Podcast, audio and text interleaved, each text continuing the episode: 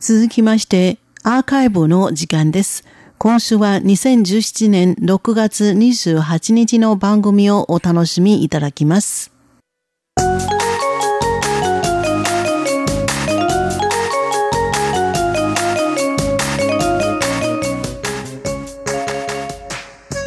リスナーの皆様、ようこそティールームへの時間です。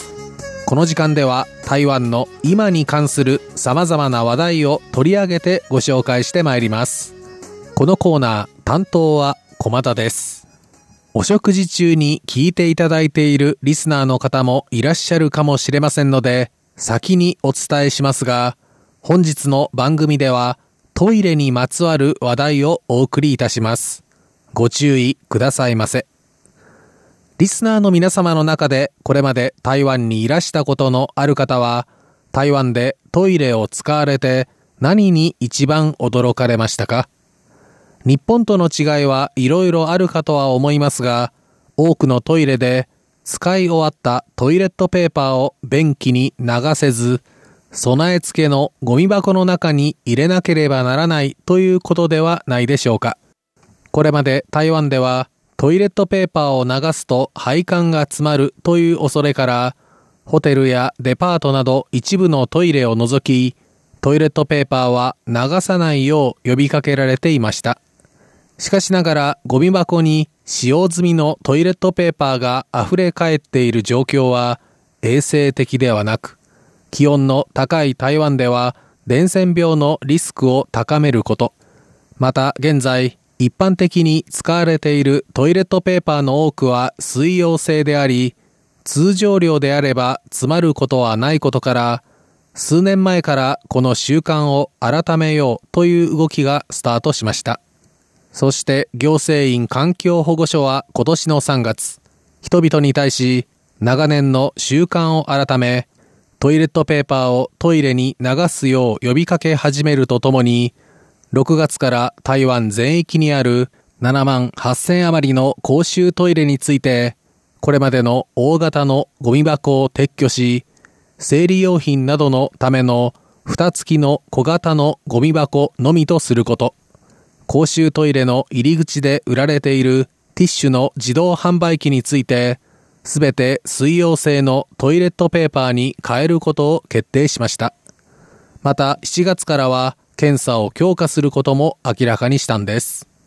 台北市民の生活の足、台北 MRT、台北新交通システムなどでは、6月の実施に先駆け、5月の末からこの取り組みがスタートしました。しかし、一部の自治体などでは、関連作業の準備が間に合わなかったことから、1ヶ月延期され、7月1日から実施されることとなりました。なお、構造上の問題など詰まりやすく、7月1日には間に合いそうにない公衆トイレについては、従来通りゴミ箱を設置、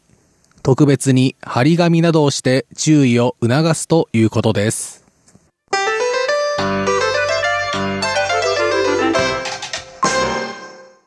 さて、この7月1日をもってトイレの使い方が大きく変わる中、台湾では公衆トイレに関する話題がいろいろと出ています。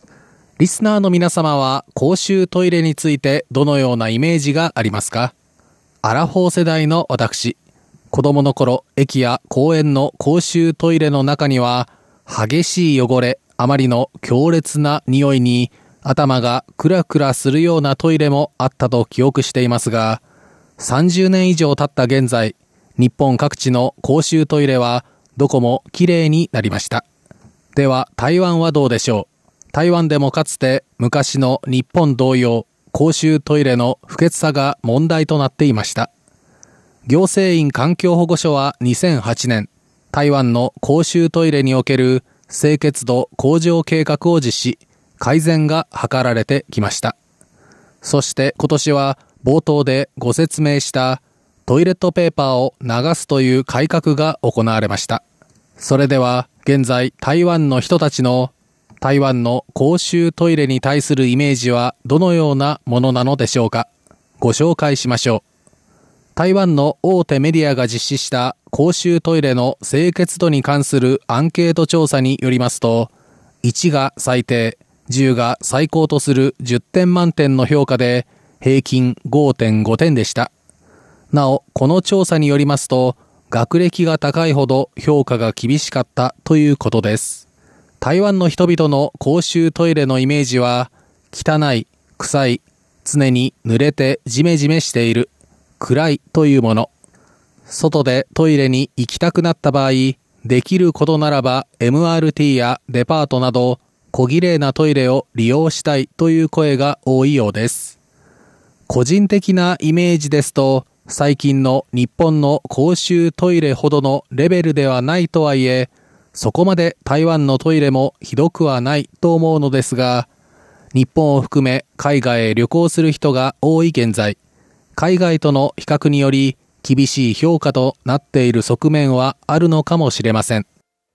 では、この10年にわたり取り組みが行われているにもかかわらず、なぜ大きな改善が見えないのでしょうか？台湾の土地が限られ、公衆トイレの絶対数が少ないことで、使用頻度が高く、徹底的に清掃できないことから、匂いが残ってしまうこと。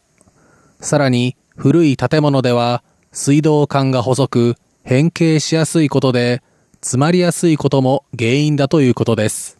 ただ、専門家は、こうしたインフラの部分が不十分であることは確かだが、使う人たちの心がけ、良い習慣、つまりトイレ文化を高めることも重要だと指摘しています。では、台湾の人たちの使い方にはどのような問題があるのでしょうかトイレ掃除に従事して20年近い王さんは、自身の経験をもとにこのように語ります。まず、小便器にしろ、便座にしろ、小便をする際、いわゆる小順がしっかりしていないことから、便器を外れて外に漏れてしまう人が多いというのです。男性はまだしも、なぜ女性もと思ってしまいますが、女性は便座が清潔でないと感じ、直接便座の上に立って用を足したり、腰を浮かしたまま用を足すため、便座を外れてしまうと言います。鶏が先か卵が先か、コロンブスの卵のような話になってしまいますが、